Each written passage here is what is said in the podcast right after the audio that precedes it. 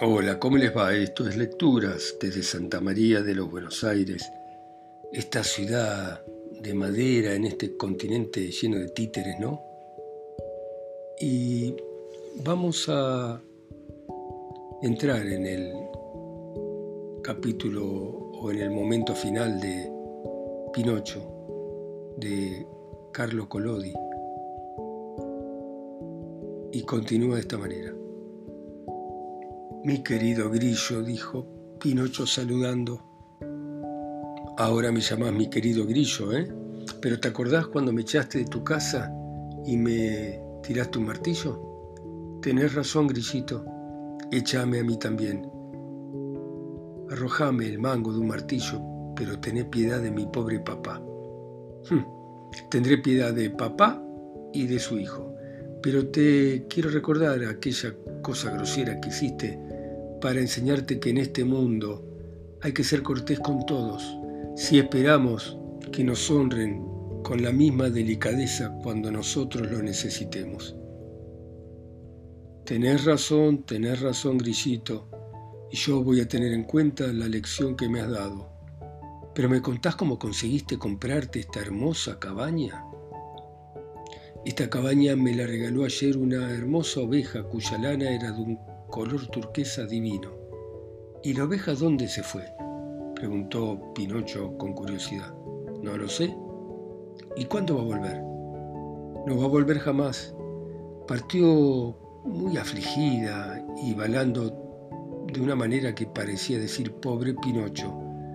Ahora ya no lo voy a volver. A esta altura el tiburón ya se lo habrá comido entero. ¿Eso dijo? Así que era ella, era ella, era mi querida hada. Empezó a gritar Pinocho llorando y llorando sin poder contenerse. Y después de llorar a gusto, se secó los ojos y después de preparar un buen lecho de paja, acostó allí al viejo Yepeto. Y luego le preguntó al grillo parlanchín, decime grillito, ¿dónde podría encontrar un vaso de leche para mi pobre papá? A cuatro campos de distancia de acá está el agricultor Giancio, que tiene unas vacas. Andá y allá vas a encontrar la leche que buscas. Pinocho se fue corriendo a la casa del agricultor Giancio, pero este le dijo, ¿cuánta leche querés? Quiero un vaso lleno. Hm, pero un vaso cuesta, ¿eh? Empezá por pagarme. No tengo un peso, contestó Pinocho mortificado y dolorido. Mal, mal, marioneta querida contestó el agricultor. Si no tenés un peso, yo no tengo una gota de leche. Paciencia, dijo Pinocho, e hizo el gesto de irse. Espera un poco, dijo Gianjo. Entre los dos podemos llegar a entendernos. ¿Querés ponerte a darle vueltas a la noria? ¿Y qué es la noria? La noria es esa cosa de madera que sirve para subir agua de la cisterna para regar la huerta. Ah, ¿Lo, lo, puedo probar? Bueno, subime 100 baldes de agua y como recompensa te voy a regalar un buen vaso de leche. Está bien. Gianjo llevó a la marioneta al huerto y le enseñó cómo hacer girar la noria. Pinocho se puso a trabajar, pero antes de subir los 100 baldes estaba empapado de sudor de los pies a la cabeza. Nunca había tenido un cansancio semejante. Hasta el día de hoy era mi pobre burro el que hacía girar la noria, dijo el agricultor, pero la pobre bestia se está muriendo. ¿Me llevas a verla? Sí, de buena gana. Tan pronto Pinocho entró en el establo, de un bonito burro tendido sobre la paja, agotado por el exceso de trabajo y el hambre. Tras mirarlo fijamente, se dijo, y yo a este burro lo conozco. Su aspecto no me es desconocido e inclinándose sobre él le preguntó en el dialecto de los burros, ¿quién sos? Ante la pregunta el burro abrió los ojos agonizantes y balbuceando en el mismo dialecto dijo, soy larguilucho. Y entonces volvió a cerrar los ojos y murió. Pobre larguilucho, dijo Pinocho a media voz, y tras tomar un puñado de paja se secó una lágrima que le bajaba por la cara. ¿Te conmoves así por un burro que no te costó nada? preguntó el agricultor. ¿Qué tendría que hacer yo que lo compré con dinero? Mire, este burro era mi amigo. ¿Un amigo tuyo? Sí, un compañero de escuela. ¿Cómo? gritó Giancho riéndose. ¿Cómo? ¿Tenías un burro como compañero de escuela? Ah, sí que habrás estudiado, ¿eh? La marioneta, mortificada por las palabras, no contestó, pero tomó su vaso de leche casi caliente y volvió a la cabaña. Y desde aquel día en adelante, durante cinco meses, se levantó todas las mañanas antes del amanecer para ir a darle vueltas a la noria y ganarse de esa manera el vaso de leche que tanto bien le hacía a la salud achacosa de su papá.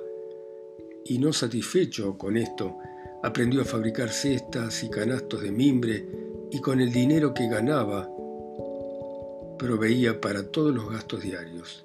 Entre otras cosas, construyó un carrito elegante para sacar a pasear a su papá en los días tranquilos para que tomase un poco de aire. Además, a la noche leía y escribía. En el pueblo de al lado había comprado por poca plata un libro al que le faltaba la cubierta y el índice, y con ese libro practicaba la lectura. Y en cuanto a escribir, usaba una rama afilada como pluma y al no tener tinta ni tintero, la entintaba con jugo de moras y cerezas. La cosa es que con esa buena voluntad de apechugar y de tirar para adelante, no solo había conseguido mantener con comodidad a su padre siempre enfermo, sino que además había podido reservar dinero para comprar un traje nuevo. Una mañana le dijo a su padre, me voy al mercado a comprar una chaqueta, una gorra y un par de zapatos. Cuando vuelva a casa, agregó riéndose, estaré tan bien vestido que me va a tomar por un gran señor.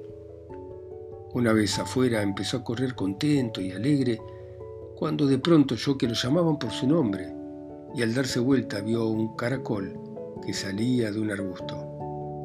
¿No me reconoces? preguntó el caracol. Mm, me parece, pero ¿no te acordás de aquel caracol que era el asistente alada del pelo turquesa?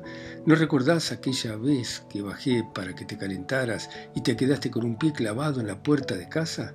Sí, me acuerdo, gritó Pinocho. Contestame enseguida, caracolito. ¿Dónde quedó mi buena hada? ¿Qué está haciendo? ¿Me perdonó? ¿Se acuerda de mí? ¿Me quiere? ¿Está lejos? Podría ir a verla. Ante aquellas preguntas formuladas atropelladamente y sin aire, el caracol contestó con su acostumbrada tranquilidad. Pinocho querido, la pobre hada está en una cama del hospital. ¿En el hospital? Sí, lamentablemente. Dolida por mil desgracias, se enfermó de gravedad y ya no tiene ni siquiera pan para llevarse a la boca. ¿En serio? ¿Qué dolor me causás, pobre hada, pobre hadita mía? Si tuviera un millón correría a llevárselo, pero no tengo más que cincuenta ducados, míralos. Iba a comprarme un traje nuevo. Tómalos, caracol, y lleváselos a mi buena hada. ¿Y el traje que ibas a comprar? ¿Qué más da el traje nuevo? Vendería esto que llevo encima para ayudarla. Vamos, caracol, apurate. Y dentro de dos días volvé que espero poder darte algo más de plata. Hasta hoy trabajé para mantener a papá, pero desde hoy voy a trabajar cinco horas más para mantener a mi buena mamá. Adiós, caracol, te espero en dos días. El caracol, contra su costumbre, empezó a correr como una lagartija bajo el sol de agosto. Cuando Pinocho volvió a casa, su papá le preguntó, ¿y el traje nuevo? No encontré ninguno que me quedara bien, pero paciencia, lo voy a comprar en otra oportunidad. Aquella noche Pinocho, en lugar de velar hasta las 10, lo hizo hasta medianoche, y en lugar de hacer ocho canastos de mimbre, hizo 16. Luego se fue a la cama y se durmió, y durmiendo le parecía que en sueños helada hermosa y sonriente, después de darle un beso, le decía, bravo, Pinocho, por tu buen corazón, yo te perdono todas las cosas malas que hiciste hasta hoy. Los chicos que amorosamente cuidan a los padres en sus enfermedades y miserias merecen siempre elogios y afecto, aunque no puedan ser distinguidos como modelos de obediencia y de buena conducta. Sé juicioso de acá en adelante y será feliz. Y en aquel momento el sueño terminó y Pinocho despertó con los ojos fuera de las órbitas.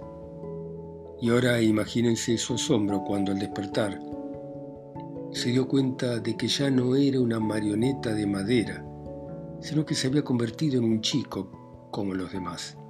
Miró alrededor y en lugar de paredes de paja vi una bonita cabaña amueblada, arreglada, con simpleza pero elegante, y saltando de la cama encontró ropa nueva, gorra nueva y un par de lindos botines de piel que le quedaban primorosamente bien.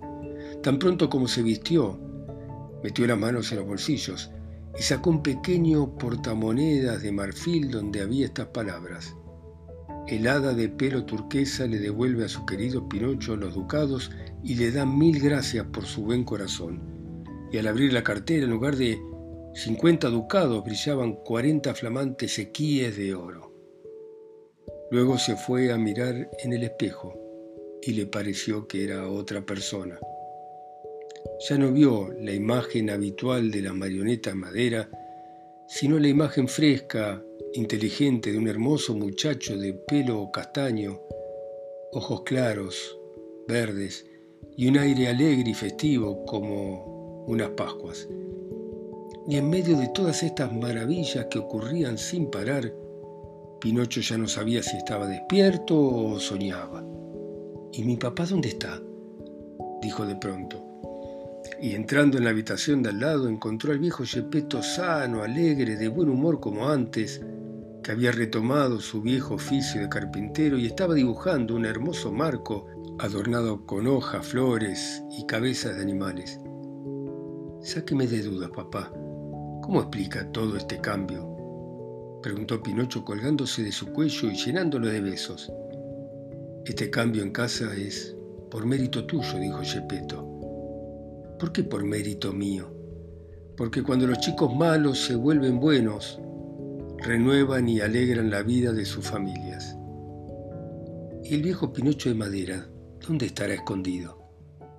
Ahí está, respondió Gepetto señalando una marioneta apoyada en una silla, con la cabeza de costado, los brazos colgando, las piernas cruzadas y un poco dobladas, que hasta parece un milagro que estuviese derecho.